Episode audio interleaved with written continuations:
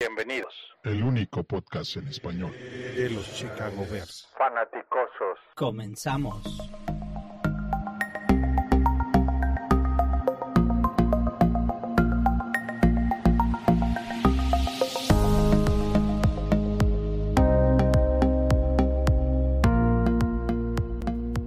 Muy buenas noches, bienvenidos fanaticosos a la hora que nos estén escuchando, desde donde nos estén escuchando, vivo o mañana ya más tranquilos en el camino al trabajo o haciendo ejercicio, los que hagan ejercicio. Ese es el episodio número 6, 6 de la temporada de la nueva temporada del NFL, con un partido número 3 y la tercera derrota al y casi un año sin ganar.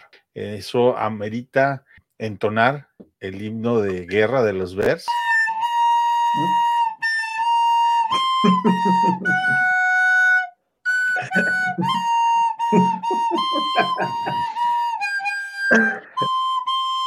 plano, nos, nos ha ido terrible, terrible, terrible. Es increíble la capacidad que tiene este equipo de ir hacia abajo. Es un submarino. Sí, ¿No? definitivo, definitivo, Master. Es un submarino. Y hablando de submarinos, déjenme, antes de empezar a hacer corajes, les platico. Hoy, para pasarme el trago amargo, Daisy Cutter, es una Pale Ale. Si tienen oportunidad de probarla, muy, muy buena. Y para, y para bajarla, eh, un tequilita. Ah, mira, llegó Gax. Hola, Se Gax. conectó el Gaxman. Bienvenido, Gaxman. ¿Qué hay? Es que para estar acorde con, con los Bears, tuve retraso de juego. Eh, pañuelo amarillo, Sí, castigo. Pero lo bueno es que ya estás aquí, Gaxman. Y Master, pues no es que uno quiera tomar, es que los osos nos obligan. Sí, Así es. Yo, yo no, no tenía, yo no tenía estos vicios hasta que empecé a ver a los Bears. Sí. En 1980 y algo.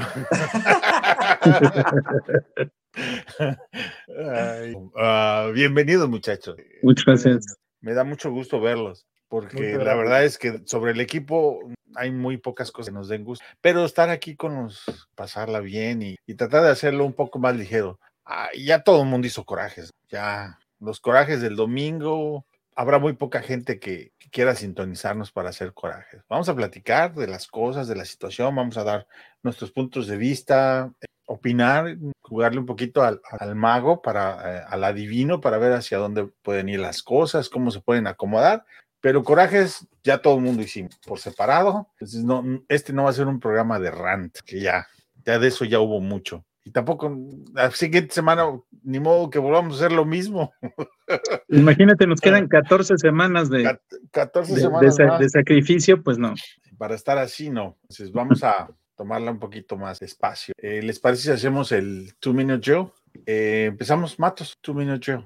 Arranca. Perfecto, perfecto. Pues bueno, antes que nada, un, un gusto, un placer volver a estar con ustedes, fanáticos que nos escuchan, Master, Gaxman. Al final, pues la reflexión queda en qué difícil, qué complicado y qué difícil es, es ser fanático de este equipo, ¿no? Dicen por ahí que, que Dios le da, le da las, las batallas más difíciles a sus mejores soldados. Pues Dios ha de pensar que los fanáticos de los osos somos Rambo, ¿eh? Porque sí, qué complicado qué difícil y qué frustrante ver a este equipo. Más allá de que llevamos tres derrotas consecutivas, que al final digo, somos aficionados de los osos, tampoco es que nos sorprenda tanto. Más allá de que, de que hay mil carencias y mil problemas en este equipo, a mí lo que en verdad me preocupa es escuchar cómo, cómo Everflus, el coach Flus, toma esta situación, ¿no? El día de hoy en su, en su rueda de prensa dice, no, ah, es una cuestión de afinar pequeños detalles, detalles mínimos y todo. Entonces, al final,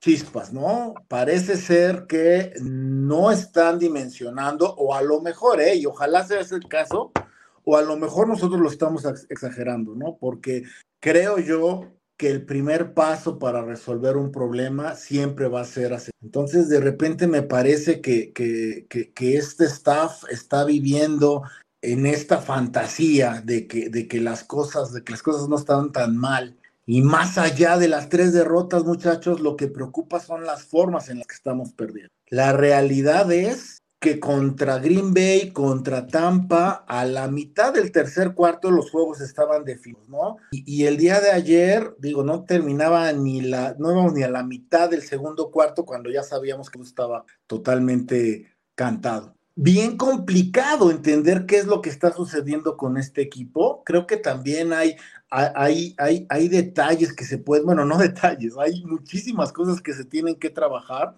Yo me quedo con la, con, la satisfacción o por lo menos con, con, el descanso de saber que difícilmente esta temporada, viendo nuestro calendario, vamos a enfrentar a un equipo tan bien armado como Kansas. Creo que viene lo más difícil. El partido de ayer era como que el más complicado en papel. Lo decía, lo decía en la mañana con el máster y el máster me dijo, no lo digas porque siempre nos sorprenden.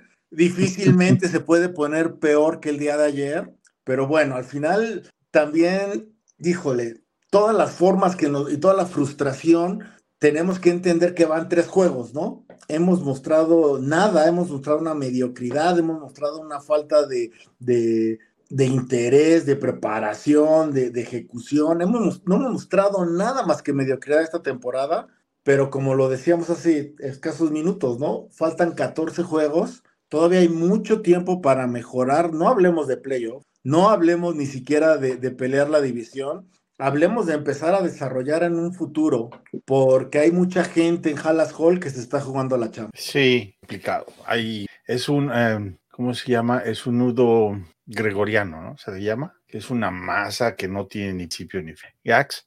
Es que a mí lo que más me, me preocupa es que el año pasado pensábamos igual que ahorita, ya al final del, del año, y, y estábamos conscientes de que el talento que teníamos, pues era exactamente de acuerdo al acorde al récord que teníamos, ¿no?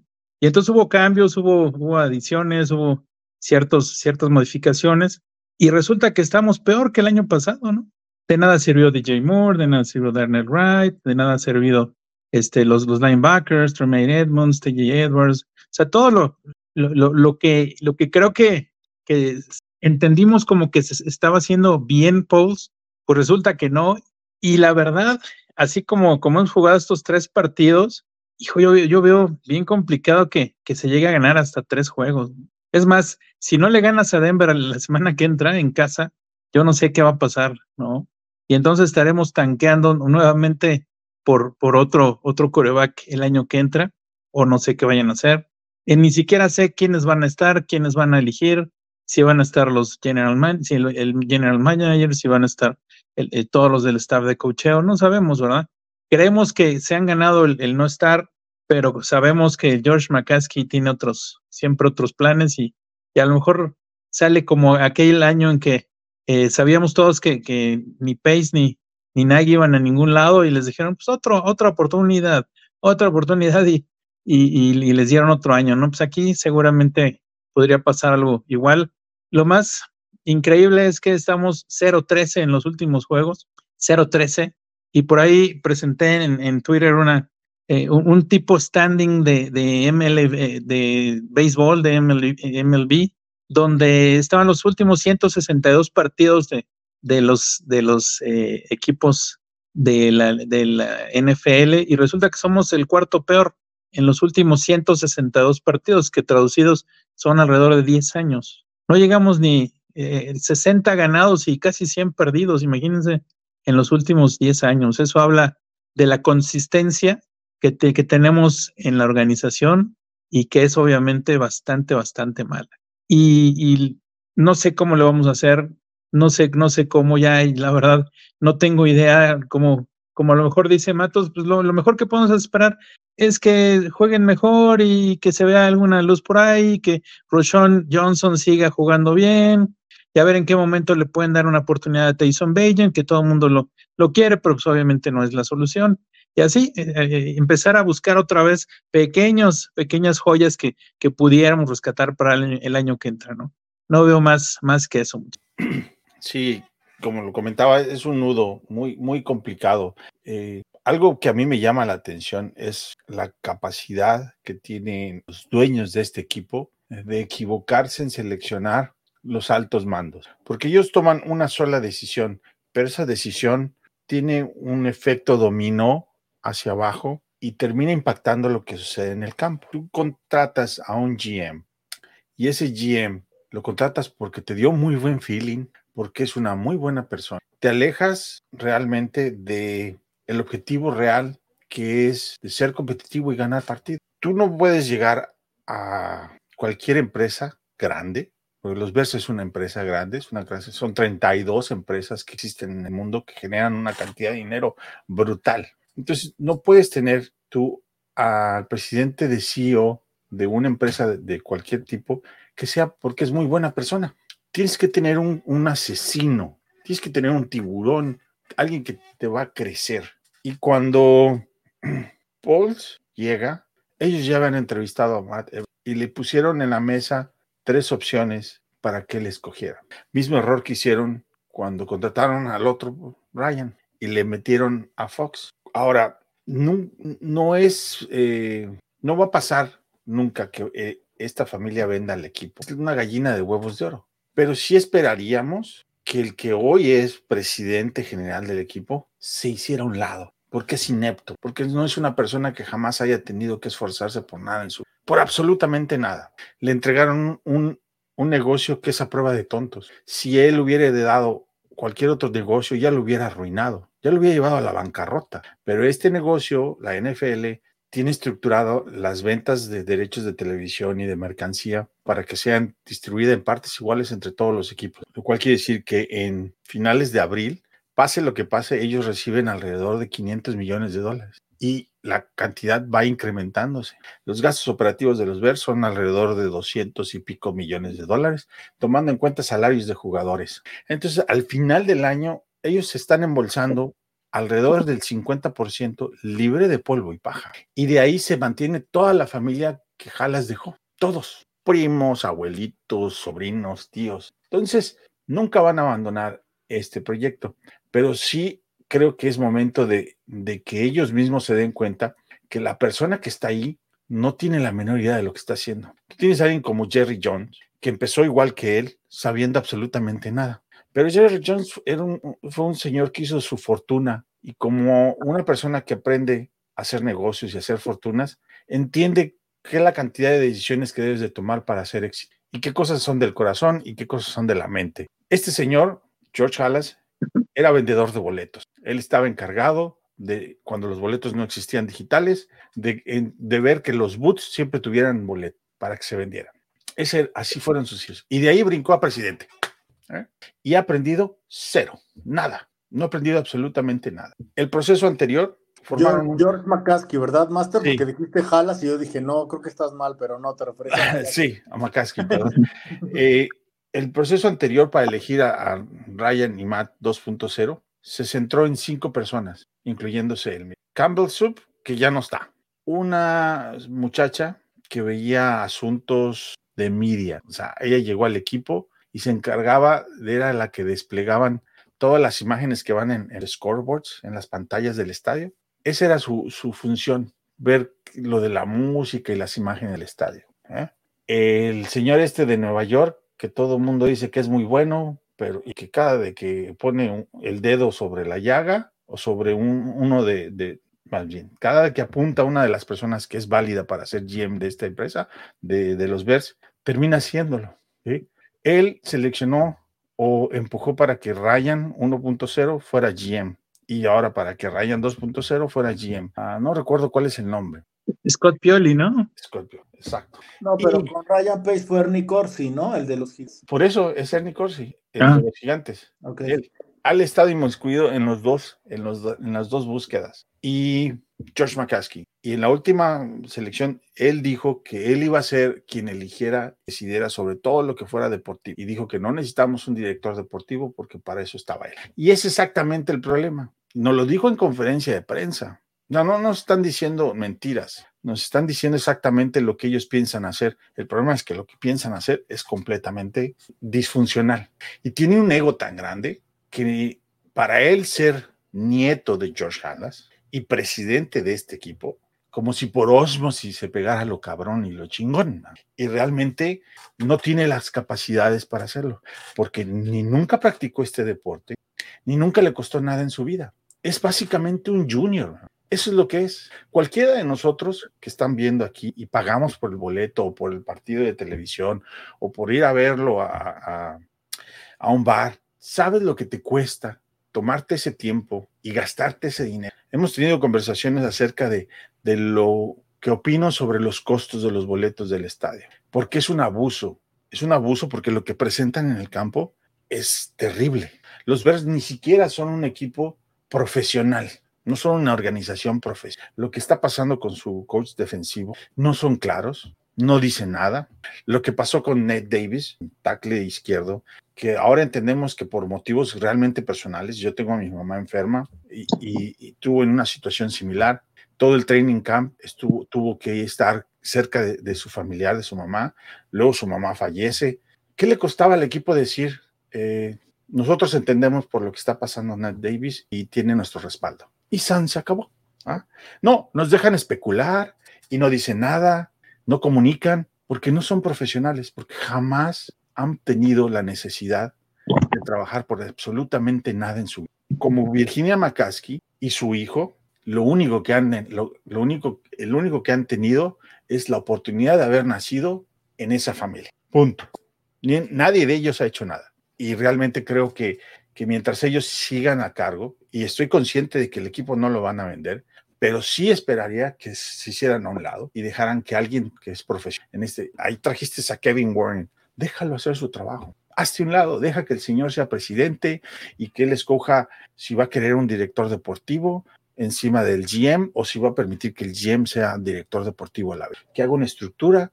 Él conoce a fondo este deporte, ha pasado por múltiples eh, posiciones en diferentes equipos de la división, aparte conoce la división déjalo que haga su trabajo. No, no nos mantengas a todos solamente porque tú crees, en el caso de George McCaskey, que por ser hijo de la, la hija del señor que fundó todo esto, tú tienes derecho a, no derecho, porque el derecho lo tiene, pero que las cosas te van a salir bien solamente por eso. Es una soberbia enorme.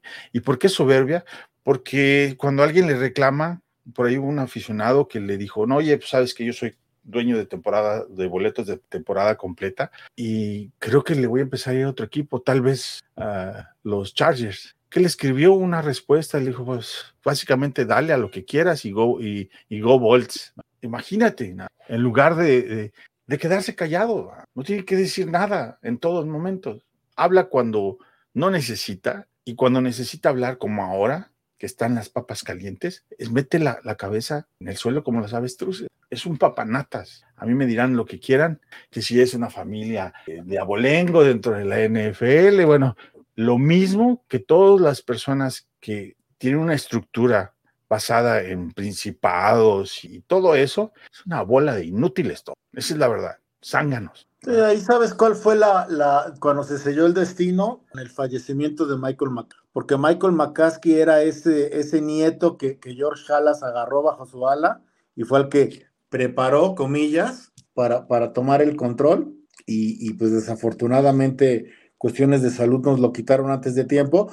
O no, ¿eh? A lo mejor también salía lo mismo que comentas, pero... Eh, comento porque eh, está un escrito que salió en, en, en, Chicago Tribune hace muchos años de que a, Halas lo habían asesinado, a Mike Hall, lo habían asesinado, lo había asesinado McCaskey, el papá, no, el abuelo de George McCaskey, el que originalmente se, perdón, el papá, sí, el papá de McCaskey, el que se casó con su, él había mandado, lo, lo había mandado a asesinar. Por ese entonces él ya había participado como presidente de los Bears y no le había ido bien. Fíjate, desde aquel entonces no le fue bien y se hizo el cambio. Entonces, digo, son rumores, tú sabes si son ciertos o no son ciertos, pero a lo mejor ahí está la maldita maldición que nos está persiguiendo. Sí, hombre, el, el, chisme está como, como de serie, ¿no? De novela. Claro. Y no porque los veamos que George Halas ya se fue. George Halas es una de esas personas que ya no existen como, como role model, como modelo a seguir. Él fue seleccionado por los Yankees para jugar eh, béisbol profesional, participó en dos guerras como soldado, se enlistó. En una de esas guerras se lastimó y por eso ya no pudo seguir su carrera como beisbolista. Fue empresario, puso un lote para vender carros, carnicerías, en fin, hizo miles de cosas y tenía la energía y tenía el drive y la disciplina y la insistencia para ser exitoso. Jugó colegial, fútbol colegial, estudió, que en ese entonces era muy complicado. Este güey se sienta y no tiene que hacer nada. Y está bien, le tocó la fortuna de no hacer nada, pero realmente no hagas nada. Por favor, ponte a no hacer nada. Aprende a tejer, no sé, algo. No, no, no, no hagas, bueno, si tejes, no, que no haga mamelucos, porque está muy, muy complicado. Y yo no veo salida si esta persona no se hace a un lado. Porque Muchas de las, sí, dale. de las empresas familiares tienen esa clase de problemas. A mí me tocó vivir mucho la, la, la debacle de Viana, ¿se acuerdan de tiendas Viana? La, Viana eran, eran unos señores, si no mal no recuerdan, portugueses. Y así pasó, ¿no? Los dueños eran los incansables, los que se habían matado por la empresa, llegaron los hijos y despedazaron todo, ¿no? Entonces, ese es el, eh, yo creo que es algo que, que, que, va a pasar siempre en las, en las empresas familiares, o puede ser que, que te vaya bien y todos se involucren y todos les nazca esa, esa, eh, eso que sentían sus, sus papás o abuelos en este caso, cuando, de, de, la felicidad que sientes cuando abres una empresa, ¿no? Y, hay otros que les vale gorro, como dices, nada más tienes la oportunidad de sacar lana y, y, de ahí soy y lo demás me vale gorro.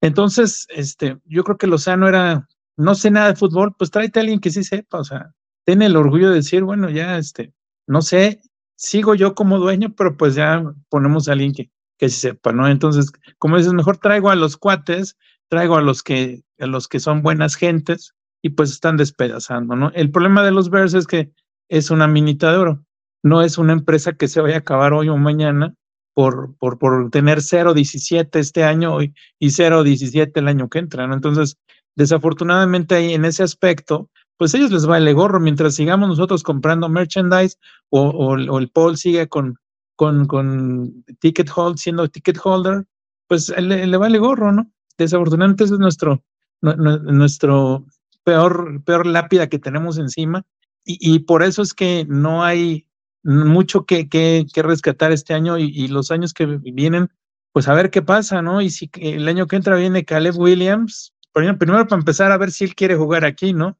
A ver si no nos aplica una, una John Elway o una este, Eli Manning de que saben que yo no juego, me vale gorro, ¿no? Los Bears ni más, porque pues ahí es el cementerio de los corebacks. Y échale sí. la culpa, ¿cómo le echas la culpa? Sí, no, no, hay manera, no hay manera. Ah. Y todos los que salen del colegial lo que creo que quieren es ganar, ¿no? Sí. No, y, no venirse a morir aquí. Exacto. Y, y, fíjate, ¿cómo son las cosas en la vida, no? Que tienes Ryan y, y Matt 1.0. Trajiste a Matt Nagy porque era una mente ofensiva y lo que mejor jugó fue la defensa. Y la mente ofensiva no funciona. Ahora traes a Ryan y Matt 2.0 y aparte de que no funciona nada, tu coach defensivo juega peor que la ofensiva. O sea, lo peor del equipo son, es todo, estoy de acuerdo, pero me parece más deplorable la defensa, porque aparte invertiste más dinero. Entonces, que tu coach sea un genio defensivo y tu defensa juegue como lo que está jugando, es simplemente imperdonable.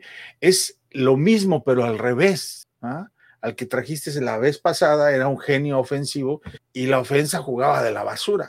Entonces, ¿qué tantas más eh, señales te tienen que dar para entender que cualquier cosa que estás intentando está mal. Aguantar a eh, Ryan y, Matt 1.0 para que eligieran un coreback. Tenía mucho potencial, pero al final de cuentas lo eligieron. Les permitió el tiempo de elegirlo y de usarlo, de estropearlo. Recuerden su juego contra los Browns. ¿Cuántas veces lo han golpeado? Si cualquiera de nosotros se pone enfrente de un jugador de fútbol americano que tiene 25, 26, 27, 28 años, que están en su prime, que tiene una fuerza enorme y te golpean 5, 6, 7, 8 veces cada partido, puesto que te vas a volver con, eh, con temor, ¿verdad? porque te puedes lastimar y se acabó toda tu carrera. -huh. Está RG3, ¿verdad? ejemplo claro. ¿Recuerdan cuando platicábamos de Joe Burrow en su primer año, cómo lo golpearon y lo maltrataron? Sin embargo, entendieron cuál era el camino para apoyarlo. Y lo hicieron de una temporada a la otra, cuando le trajeron receptor y le, le prepararon una mejor línea. Y se convirtió en un mejor jugador. Entonces, nosotros no hemos podido hacer eso porque la gente que ha seleccionado el alto mando, que son los dueños, siempre ha sido el que no es, el, no es el adecuado. Y ese selecciona al head coach que no es adecuado. Y el head coach selecciona a los coordinadores que no son adecuados. Y cualquier talento que traigas termina jugando basura. DJ Moore contra Kansas City jugó mal, siendo un excelente jugador. Jugó mal dejó, soltó pases que no debió haber soltado. ¿Por qué? Porque hay frustración, porque hay enojo, porque, porque dentro hay eh, desesperación. Ninguno de estos atletas está acostumbrado a perder. Justin Fields viene de Ohio y por ahí dice Juancho que no hay coreback bueno que, que sea de Ohio. Ok, sin embargo, atleta, como atletas están acostumbrados a ganar. En Ohio están acostumbrados a ganar. Cole Kemet viene de Notre Dame, igual. O los que vienen de Georgia para ellos no es normal perder y perder tantos partidos. Vamos a cumplir casi un año perdiendo como equipo. El equipo pierde en un año calendario de NFL. Pero ahí sí hay que hacer la aclaración, Master, y, digámoslo, hoy, hoy por hoy tenemos a DJ Moore porque perdimos esos 10 partidos. Decidimos, o por lo menos decidieron ellos tanquear, y en su momento nosotros estuvimos de acuerdo, por ahí estuvimos hablando de Manning, el caso Manning, qué bueno. ¿Cuál es el problema? Y te voy a decir cuál es mi opinión del caso. Justin Fields ha jugado muy mal, se han visto sus carencias, pero Justin Fields está aprendiendo una nueva ofensiva, cuando en teoría deberíamos tener un seguimiento a lo que vimos la temporada, donde Justin Fields sí mostró cosas interesantes, sí dio, dio chispazos que nos permitieron soñar, y hoy por hoy, por alguna extraña razón que no termino de entender, estamos trayendo un nuevo playbook donde no estamos explotando sus, sus ventajas. Y no, es, y no digo esto justificándolo, porque definitivamente tiene mucha cola que le pisen y ha jugado de una manera muy... Pero a mí, ¿cómo me puedes explicar, no? Que, que, que, de ser la ofensiva, fíjate, tanqueamos, perdimos los 10 últimos partidos de la temporada pasada, lo hicimos tanqueando y aún así fuimos la ofensiva terrestre número uno. Explícame por qué hoy somos de los cinco equipos que menos corren, ¿no? Explícame de dónde está la lógica, o sea, al final eso va desde Paul, ¿sabes? Hablamos mucho de, de, de, de, lo malo que fue su primera, su primera agencia libre al frente del equipo, ¿no? Lo hemos platicado. Sí es cierto, no le dejaron mucho, mucho, mucha munición, pero lo que sí le dejaron lo usó mal, ¿sabes? Al, al día de hoy ya todos estamos dudando porque también, exagerados o no, doler siempre pierde, ¿no? Pero hoy por hoy todos estamos dudando ya de su capacidad para evaluar el tal. Y si tú lo vas viendo todo y vas sumando lo, las Y y las X, no te puedes entender qué es lo que está pasando en el campo. Y eso, más allá de que, es bien válido tu argumento de, la, de, de, los dueños del equipo, más allá de todo eso, Master, o sea, eso no tiene nada que ver con Macar. Explícame por qué demonios, ¿no?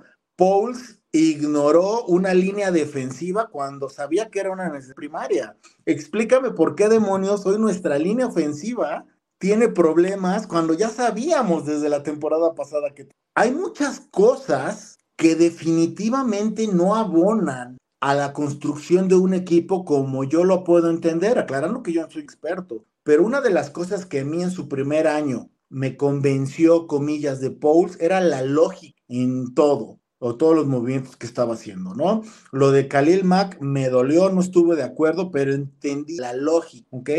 Lo de, lo de este, Robert Quinn, no estuve de acuerdo, me pareció un madrazo, pero entendí la lógica. Roquan, entendí la lógica. Lo que está pasando ahorita, no le encuentro la lógica. Sé que no soy ahorita la persona más prudente o la persona más objetiva, porque cuando hablo de los osos, hablo de la pasión. Y la pasión que se siente y, que, el enojo y la frustración, cuando ves actuaciones como las tres que hemos tenido, quizás no me deja ver el panorama, pero no entiendo qué estamos construyendo o a qué estamos jugando. ¿Sabes? Porque el, el, el, el sistema Tampa 2, por ejemplo, el arcaico sistema Tampa 2, que aún así decidimos implementar nuevamente con Everflux, requiere de, de, requiere de una, para que funcione, necesita un pass rush. Explícame por qué es la última línea o por qué esa es la línea que quedó pendiente esta pretemporada o esta temporada baja. Un solo sack. No hay un plan o Un o solo no intención. Un Y lo más ridículo- tres años. lo más ridículo es que- Eh, juegos. Es que Pauls dice, híjole, es que me recordaron en todo el, el- el- el training camp. ¿Y cuándo, ¿Y cuándo vas a contratar a la, al, al pass rusher? ¿Y cuándo vas a contratar? Y ahora sí ya les, ya les cumplí y les traje a Ngaku, ¿no? O sea, tuvo que ser alguien o mucha gente que le estuvo, dice y dice y dice, para darse cuenta que necesitábamos pass rusher, ¿no? Y Pero- como dices, un saque en tres partidos, dices, no manches, eso lo, lo hace mi abuelita, güey. No, y, y abonando lo que dices, con todo lo que dijiste y, y dijeron, estoy de acuerdo. Mi punto es que seleccionaron mal a esa persona. ¿sí? McCaskey seleccionó mal a esa persona, porque esa persona, con todo lo que han explicado, claramente se ve que no es el adecuado para tomar esas decisiones. To- cambiar a Claypool por una segunda, que prácticamente es una primera, está mal, ¿sí? Está mal. No, no, tiene, no tiene explicación así como eh, el contrato de Leatherwood, ¿a qué vino? No, no, no trajiste a nadie. Cambiaste una sexta o una séptima por, por este jugador, ¿no? O eh, este Finn, ahora el que cambiaste de Miami, Fini. Fini, ¿sí? que también diste su capital. de- y en el juego que lo necesitabas, lo dejaste fuera para meter a Vin, a, a Vin- a Vinny Jones, al que sí le das cabida. ¿Por qué? ¿Por qué? No lo explicamos porque esa gente tiene objetivos diferentes a los que hace el sentido común. El sentido común en cualquier empresa es, si no rindes, para afuera. ¿Cuántos de nosotros que trabajamos nos toleraban tanto en una empresa? A ninguno. Y estoy hablando como jugador. Deja, deja tú mandos gerenciales o administrativos. A ninguno. Y sabemos la tolerancia extrema que tiene George McCaskey hacia, hacia todos sus, contratos. Como si fuera muy honorable aguantar a los tarugos. Yo no entiendo cuál es la honorabilidad de aguantar a alguien que, que vino a cobrar y no, está, y no está haciendo resultados. No hay nada honorable al respecto. Lo único que quiere decir es que eres bastante burro y dejas que se aprovechen, porque con todos sus contratos se tienen que cumplir en pago. Sin embargo, no tienes por qué tolerar que permanezcan ahí sentados viéndote la cara de tarugo sin entregarte ningún resultado. Pero, pero ya te estás enojando, Master. Escuchemos los comentarios de los fanáticos. Sí, porque, tienes razón. Porque dijiste que no era de enojo. Vamos a leer, dice Alex Sinajero. eh, yo sí los veo y los escucho, gracias. No, pues, El buen Alex, el siempre buen Alex, escuchándonos. Mi, saludos. defensor, mi abogado defensor. por Sí. estar aquí. Es buenísimo el audio, pasa. el- oh, al- varias- a ver, hay algunos que creo que no lo, no lo alcanza a escuchar. Los pongo ahorita.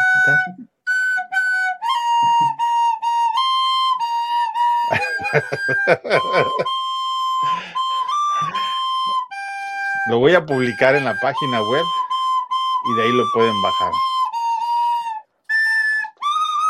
Pero realmente sí, eso, eso es lo que nos han dado los nada. Eh, Luis Antonio, Luis Arturo Sánchez Valentino, arriba los osos, aunque ganen. Ese, ese era muy del Atlas, ¿no? arriba el Atlas, equipo de fútbol en México, dije. Hugo Arcienega. Saludos desde la oficina, qué triste ver al equipo así. Imagínate, mi amigo, trabajando a estas horas. Ánimo, Hugo, ánimo.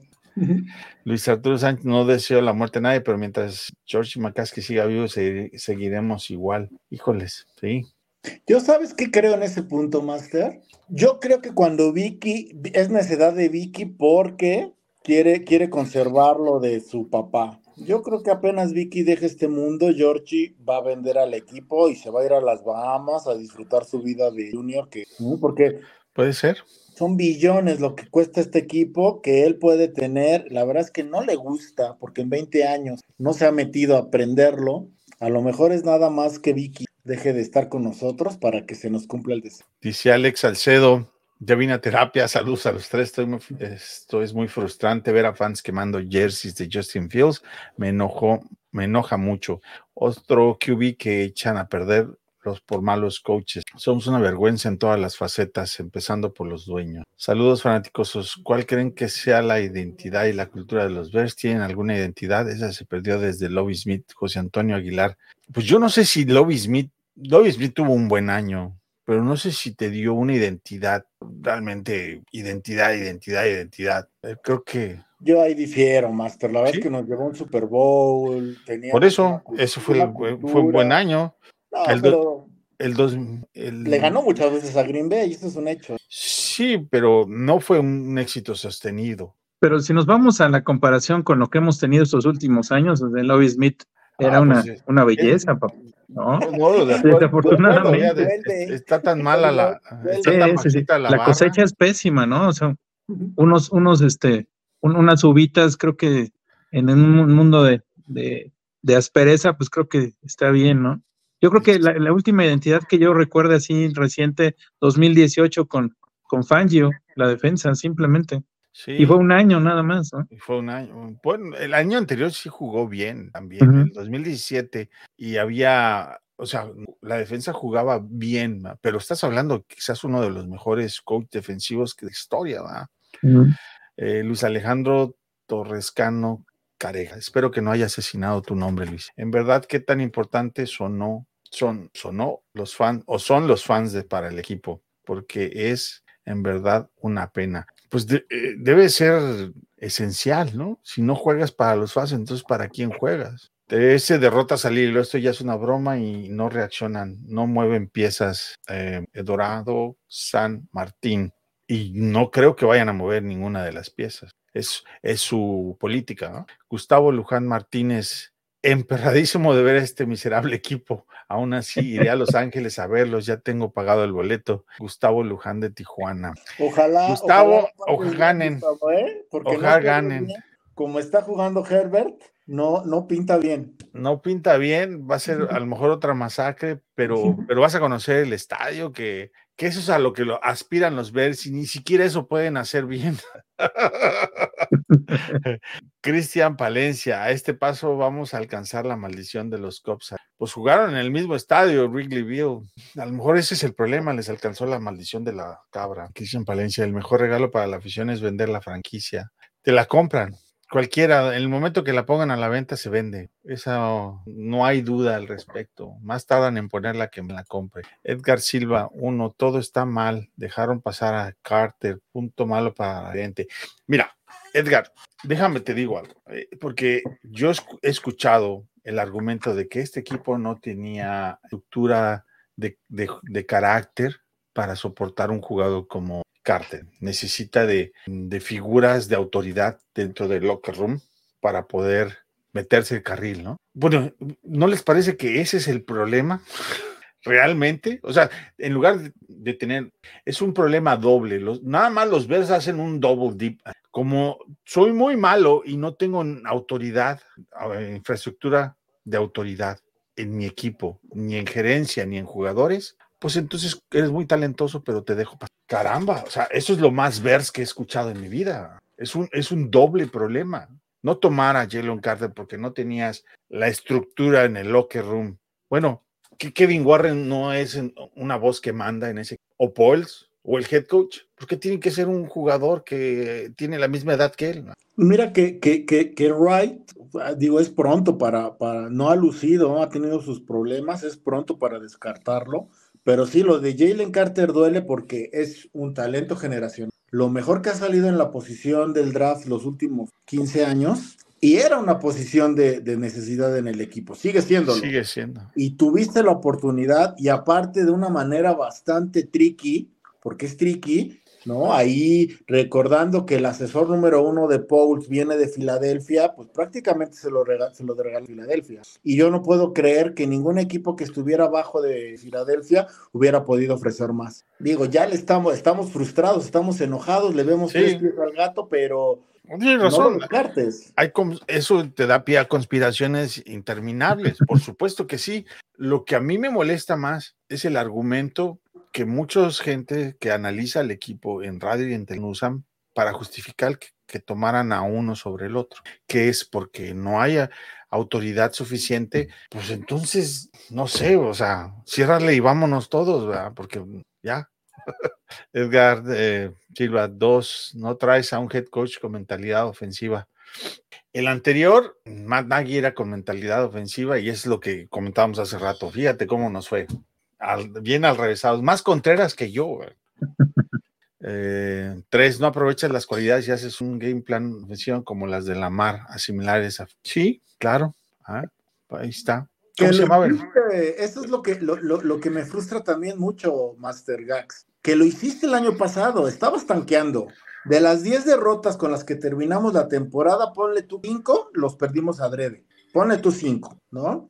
Pero aún así, Justin Fields demostró cosas, pusiste un sistema ad hoc a él, con todo y un roster bastante limitado del lado ofensivo. Trazaste el camino para tener algo muy, pero muy interesante esta temporada, tan interesante que de ser el peor equipo de la liga, este año muchos soñaban con playoffs. No todos, pero muchos soñaban con playoffs, soñaban con la división, porque viste cosas bien interesantes. Y llegas y te pones a generar una nueva ofensiva de la nada, porque contrataste o porque trajiste a DJ Moore, y te olvidas de todo lo que ya construiste, empezaste de cero. Y entonces Justin Fields tiene que aprender su tercer este, esquema ofensivo en cuatro años en la liga no es justificarlo nuevamente, se ha visto muy limitado, pero tampoco lo estás ayudando. Sí, coincido, porque comentábamos y, al inicio, bueno, al final del, tercer partido de pretemporada, platicábamos, coincidimos en el mismo programa,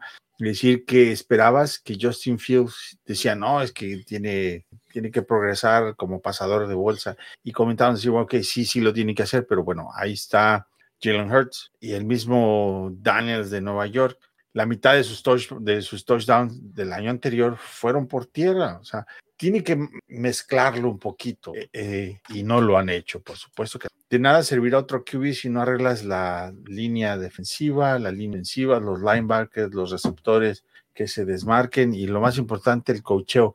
Yo creo que receptores tiene. A ver, Patrick Mahomes, ¿qué receptores tiene? No contemos a Kelsey, es un receptor, pero receptores de posición. Canarius Tooney, Richie Rice, Rose. en, papel, nuestro cuerpo de receptores tiene más cartel y es superior. Valdés Scantling es el otro, ah. ¿no? Los linebackers que trajeron dentro de estadísticas empezaron, eh, terminaron el año anterior dentro del top 10, ambos, y así empezaron este año. Pero ninguno de los dos ha lucido en ningún. ¿Estamos de acuerdo? O sea, les pagaron, los trajeron por lo que hicieron en otros equipos, pero aquí no han funcionado. Sin embargo, venían con cartel. La línea ofensiva. Luis, déjame te digo algo que el otro día les platiqué. Dentro de, eh, Pro Focus, NFL Focus, la línea ofensiva de los Bears en protección al pase el año anterior, y no me vayan a matar, eso es una estadística, fue la segunda mejor línea ofensiva en protección a pase, permitiéndole a Justin Fields más de dos segundos para lanzar. Eso fue el año anterior.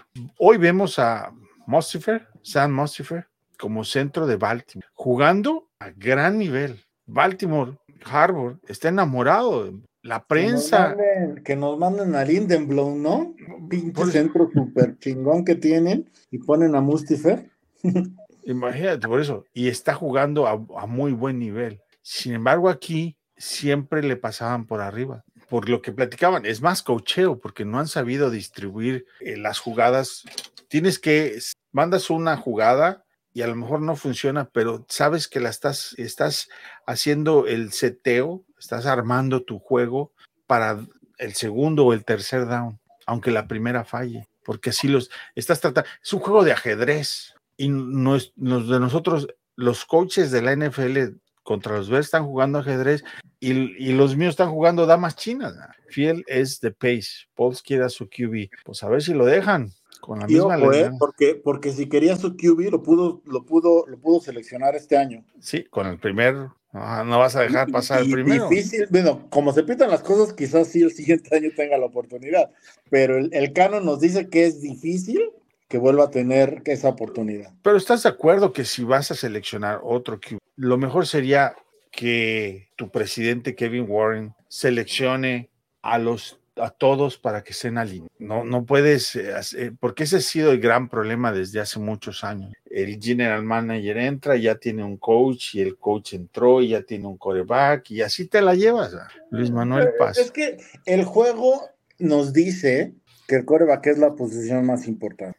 Y muchos, yo creo que la, la- más de la, de la, del 80% de las veces, una construcción se inicia con un coreback. Sí, Pero cuando no lo haces así, se ha mostrado mucho más efectivo, ¿sabes? Por ejemplo, tú ves, Mahomes fue la cereza en el pastel de Kansas. continúa juego. con, con todo respeto al GOAT, fue la cereza en el pastel de Patriotas. Y estamos hablando de las dos últimas dinastías, porque realmente no es tan fácil generar una, un equipo que constantemente gane. Velo, por ejemplo, con un Pittsburgh, que mal que bien, con muchas frustraciones de su fanaticada, Tomlin no ha tenido una temporada perdedora en su vida, ¿sabes? Y lo hicieron, lo están haciendo ahorita con un coreback que llegó nada más de posición. Podrían ganar hasta con Mitch. Entonces, Bueno, ¿te ya tuvo un año y no. no la, no la armó, ¿no? Entonces, Eso te habla de lo mal que están en seleccionar, hermano. O sea, no, no, no le dan a ni una. Eh, Luis Manuel dice: Así es, Matos. Ha fallado, se ve los jugadores que ha seleccionado y que son fracaso hoy. Ngakwe, Davis, Walker, Edmonds, Edwards, Patrick. Repito, ¿por qué Edmonds y Edwards funcionan en, funcionaban en sus equipos respectivos? Incluso Davis. A Davis no lo dejaron salir porque fuera mal jugador. Lo dejaron salir porque tenían problemas con el coach. Pero buenos jugadores eran en sus posiciones. Nomás llegan aquí y se les pega lo tarugo de McCaskey. Eh, Luis Manuel, otra estupidez de Pauls, guardarse el dinero y dejar pasar buenos jugadores en la agencia libre. Que, bueno, está eh, el que era tackle izquierdo de, de Kansas. ¿A dónde se terminó yendo? A, Fisher, según yo, está sin equipo. no, no, Fisher, no. Era eh, que estaba Ah, el, que se, el que se fue a Or- Bengalíes. Orlando, ¿va? Orlando. Orlando Brown. Oigan, pero eso gente- también no creen que tiene que ver con si querían o no venir. O sea, a lo mejor No, bueno, dijo, yo quiero que tú vengas, pero oye, yo no quiero ir a ver. como decía Porfirio Díaz, nadie agu- aguanta un camionazo de, de 10 mil pesos. ¿Quién sabe? No, no, la verdad, pues juegan, todos juegan por dinero. Eh, ya había ganado, él ganó Ya. Super Bowl. Él lo que quiere es Luciano Alanís, saludos. Gilberto Valenzuela, lo mejor para Phil Chicago es un trade y poder sacar algo otra vez para empezar de cero en el 2024. Lo peor es que no sé si ya tocamos fondo. Pregunta, Fields en San Francisco, ¿hubiera funcionado? Yo creo que sí. Es, Yo es difícil, apuesto es que sí. Es Yo- difícil decir que no Es cuando difícil están decir con que no. Irrelevant peleándolo. Sí, ah, ese es el argumento más sólido para decir que está, estropearon a un, a un- a un talento. ¿Y Purdy hubiera funcionado acá? Pues Hombre. claro que no. sí, Purdy ni hubiera llegado al roster. lo habían cortado. Eh, Estaría en, estaría en, ¿cómo se llama? En, en Practice Squad ahorita. Sí, Luis Manuel Paz, ajá, nuestro soundtrack en cada fin de semana. Sí, así va a ser. Eduardo Palos, estamos ante la peor versión de los osos de la historia, lamentable. Espérate el próximo fin de semana. Sí, sí, sí. Todavía no, Todavía no, podemos tocar fondo si, si perdemos con Denver, ¿eh? no cantes victoria. Aguas. No, Sí. pero, pero, pero bueno, es que también está bien ya. No, no, no, no, no es el, no, es el, no es el mood, porque las formas han sido bastante decepcionantes, pero hay tiempo. No, hay tiempo. Se ve, se Sí. ve, se ve súper complicado. Sí, ¿no? A mí, por ejemplo, a mí en mi, en mi percepción y en mi opinión, ni banquear ni cambiar a Fields, no. Clávalo ahí, que, que, que, que, el chavo se quede la temporada y que demuestre si vale o no vale la pena, porque recordemos que él ya está como para, para, Sí, quinto año. para definir si le, si le vas a extender el contrato o no Ay, coincido. tiene facultades y ha mostrado cosas dentro de esta vorágine de mediocridad. Si podemos decir que el 5% de las jugadas, menos el 3% de todas las jugadas de estos tres partidos, se han visto algo similar a un equipo profesional, Justin Hills ha estado incluida en varias de esas jugadas. Sí, tienes que darle el ciclo, el ciclo completo. Como se lo diste a Mitch. Tal cual. Alfonso Salinas, saludos hermanos, ya casi estamos de martes, de manteles largos, vamos a cumplir un año sin ganar. ¿Eh? Qué, qué fuerte, qué fuerte. Bruno Díaz, saludos, todavía es temprano. ¿Quién cree que pueda ser mejor candidato para head coach el año? Pues es que ese es el problema que yo veo, que no sé si ya no, yo tengo, no tengo confianza de que tomen las decisiones adecuadas, porque cuando decían, no, eh, necesitamos a alguien de experiencia, ahí está Fox. ¿Y cómo nos fue con Fox? Patada. Y luego, no, alguien diferente, ahí está Tresman. ¿Cómo nos fue? Alguien ofensivo. Ahí está Matt. No, vamos a regresar a las raíces defensivas. Yo coincidía con Matos. Oye, ¿cómo nos está yendo? Patada. Entonces, no importa lo que decidan, no funciona. Y ese es mi argumento para decir que el problema viene desde hasta arriba. Saludos a Luis Manuel Paz Fields. En Niners sería una superestrella. Buenos coaches hacen brillar a, QB, a QBs buenos en promedio. Purdy to Gino. Sí. ¿Quién comentaba este de Daniels, el, el entrenador Juancho, ¿ah? de Miami? Y tiene toda la razón. ¿ah? Nunca le diste la oportunidad. Es que mira, también es, es o sea, no, no es fácil. Los buenos coaches no se dan en árboles, entendiendo eso. Pero el tenías. eh, problema es cuando, estaba cuando el gap. tienes un historial tan malo. ¿Cuál es la definición de locura? Hacer las mismas cosas de siempre esperando resultados. Y los McCaskey, y, y hablemos desde las épocas desde que salió Ditka, ¿eh? O sea, han manejado el mismo estilo de contratación de una manera totalmente aleatoria, como lo comentabas, y queremos encontrar, pues no, no va a pasar por ahí, y entonces de repente McDaniel llega a Delfines y se vuelve una sensación, pero porque Delfines lo estaba copiando. Yo no sé si, si, Chicago hubiera contratado McDaniel, si hubiera dado los mismos resultados. A mejor sí, porque viene de un, de un árbol ofensivo bastante atrevido. Está Matt LeFleur, le fue mal en Tennessee y lo patearon y el que llegó le está yendo bien porque la infraestructura de ese equipo es sólida. Sin embargo, a Matt LeFleur no le fue bien, pero luego lo traes a Green Bay y funciona. ¿Cuál es el asunto ahí? Institución, institución. Entonces, este, algunos coaches pueden cambiar la institución. Eh, ve, voy eh, otra vez al ejemplo de Eagles. ¿Por qué Eagles deja ir a Pete, Doug Peterson después de haber ganado un Super Bowl? Y cuando ellos pensaban que tenían al head coach no adecuado, se la juegan seleccionando a Jalen Hurts en el draft y funciona. Y verlos ahora, prácticamente el mejor equipo de la liga. Doug Peterson hubiera estado mejor que eh, este Everflux. Y Doug Peterson quería venir a Chicago. ¿ah? Qué fuerte. Dice, estamos malditos desde que se fueron las Honeybers. y eso es culpa de Virginia McCaskey. Así es. Feminismo mal enfocado. O bien enfocado, no, no, no. No sé, no, ya no digas nada, dije, Olviden sí. lo que dije, porque al rato me encima en las redes. No, no, así está bien. Ay, pues ya cumplimos la hora, cumplimos la hora, ya hicimos la tarea. Gracias a todos los que estuvieron con nosotros, que nos aguantaron. Fueron de menos a más. Empezamos con 7 y vamos a terminar con 19 lives en vivo que aguantaron todo el programa, porque la mayoría veían un pedacito y luego. Pues, y no era fácil, ¿eh? No era fácil porque, porque el tema no, no, no. No da para más. No daba para tomar otra actitud o para tomar otro tono. La verdad es que no muy light. Yo creo que el morbo ayudó mucho, ¿no? Sí, claro. A ver, ¿qué van a decir? ¿Qué van a decir?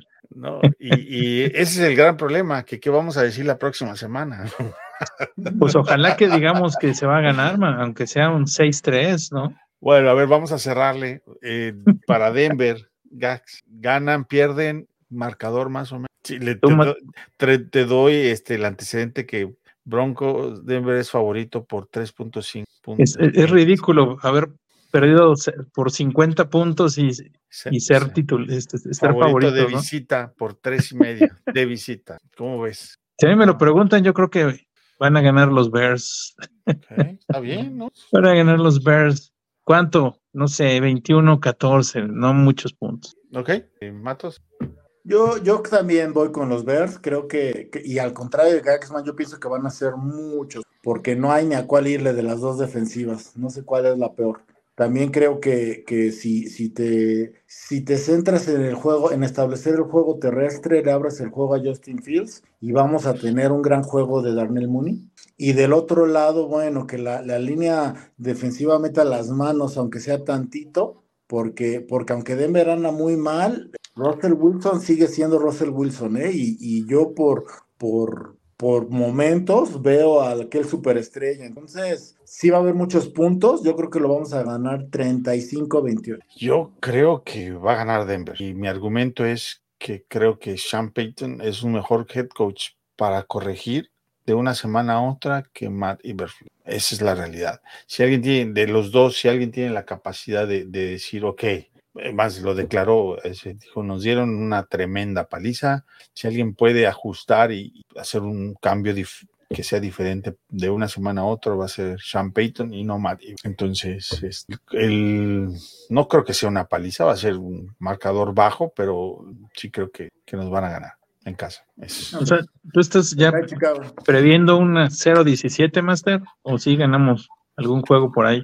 Eh, mira, lo mejor sería, honestamente, si yo estuviera en los zapatos de, nuestro presidente, el Kevins, el Kevins, yo corría a todo mundo ahorita y aseguraba un tanking. Yo sí hubiera cambiado a Justin Fields por cacahuates, a Johnson, cornerback, por una buena cantidad de picks o por una, un buen pick. Hubiera corrido al head coach y hubiera esperado a correr al GM al final y empezar el próximo año, en febrero, con un nuevo staff, de acuerdo a lo que yo ambiciono como, eh, director operativo de esa es la verdad. Eh, digo, para hacer, ni modo que me digan, no, es que vamos a hacer el, el- vamos a hacer el oso, pues ya lo hicimos. el ridículo ya lo hicimos. ¿ah? No pasa nada. Que, que, que- que no va a ser popular lo que voy a decir, pero lo tengo que decir. Sí hay oportunidad de, de- de- de enderezar la nave, ¿eh? o sea, me niego rotundamente a dar por perdida en la jornada 4 y dar por perdida una temporada entendiendo que yo desde el principio no veía este roster como equipo de playoff. Pero sí podemos levantar la, la- la- la nave, sí se pueden hacer muchas cosas bastante, bastante interesantes. Si te pones las pilas y empiezas a construir, si tienes un plan y lo empiezas a ejecutar, porque ahorita todo el mundo está hablando, y me refiero a todo el mundo, me refiero a Berflus y a su staff, de que necesitamos ejecución de los jugadores. No te ciegues, necesitas ejecución de los jugadores, pero también necesitas un esquema de planeación. Y en el caso de Pauls, tiene que empezar a bajarle al ego y entender en qué liga está jugando y lo que tiene que hacer. Es complicado, se ve difícil, con lo que estamos viviendo imposible, sí, pero no por eso puede dejar de ser posible. Y también es una cuestión mínima, porque ayer nos ridiculizaron, pero nos ridiculizó Patrick Mahomes y Andy Reid, güey. O sea, y Taylor es- Swift, y Taylor Swift. No te olvides de Taylor Eso Swift. es una humillación total, ¿no? Ya ni 70 quiero- minutos sin hablar de ella y ya rompiste la... Eh, Ver Misterio la dice, hombre. necesitamos un milagro. Sí. Pero se Saludos, Ver. no ganas nada, te voy a decir una cosa. A estas alturas de la temporada es lo mismo que corras a, a, a este, a Everflux o corras a Pauls, porque todo jugador, digo, GM o, o coach que valga la pena está comprometido con su... No, es que no quieres uno, uno inmediato que te vaya a rescatar. No, no. Pero tú no ganas nada. No Pero ganas nada, a- ganas asegurando el primer pick. Ah, ese, ese puede llegar solo del lado de Carolina y de yo, yo hasta a veces sueño, ay, el 1-2 estaría bueno porque te agarras a Caleb Williams y te agarras a Marvin Harrison. Pero llegaremos a, ese- a- a- a ese puente, lo cruzaremos cuando lleguemos, Ah. Nosotros no teníamos la primera, si no nos la regala Lobby Smith. Sí, Pero tanqueamos igual, ¿eh? Y eso también en su No, momento te lo yo- dije. Yo, El problema con el tanqueo es la cultura que estás instaurando. Y ese problema de cultura, en mi humilde opinión, es lo que nos está picando ahorita mismo en, en lo que- y por eso estamos dando ese voy a prender una virgen a la veladora, dice Ver, Misterio. a, a la Rosa de Guadalupe. Yo creo que hizo, hicieron un tanking, fíjate cómo son tan malos en ese aspecto, estación de los Bears, que fue un tanking, ¿cómo decir? Tangencial. Si se lo proponen, no lo hubieran logrado. Así de plano. Por eso hay que, hay que traer al lobby de regreso.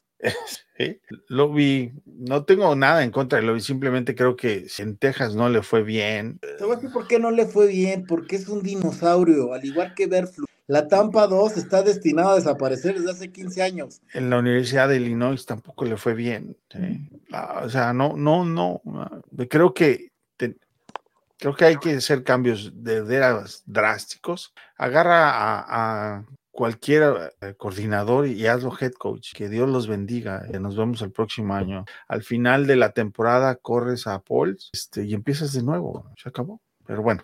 na- lo, lo que va a suceder es que no va a pasar nada. Eso es lo que va a suceder. Y eso es lo más frustrante.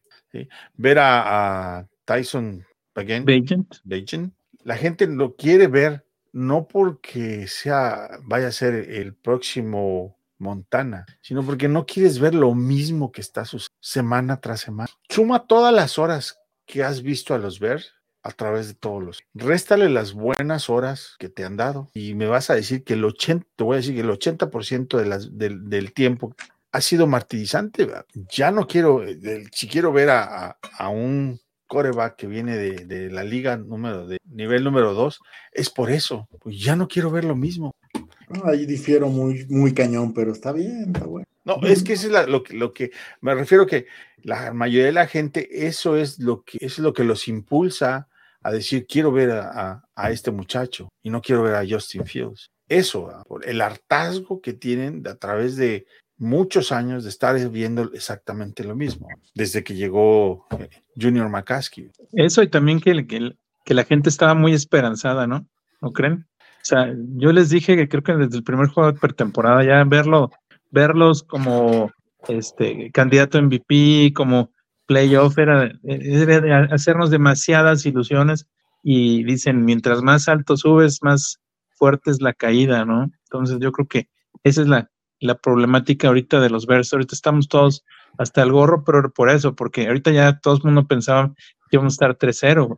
Ese, ese es, esa es culpa de los medios de comunicación, uh -huh. incluyendo a los medios locales. Por ahí ustedes han estado testigos conmigo de las pláticas en Twitter que he tenido con, con, con Silvie Waddle, Silvie Waddle de, de ESPN, uh -huh. donde antes de comenzar la temporada y el primer juego, hace un análisis de cómo los Bears no se parecen a los White Sox y cómo agradece que los Bears sean una institución seria que cambió y se transformó en, en, en, en, algo completamente diferente y agradece que no sean los White Sox. ¡Pum! Cachetada realidad.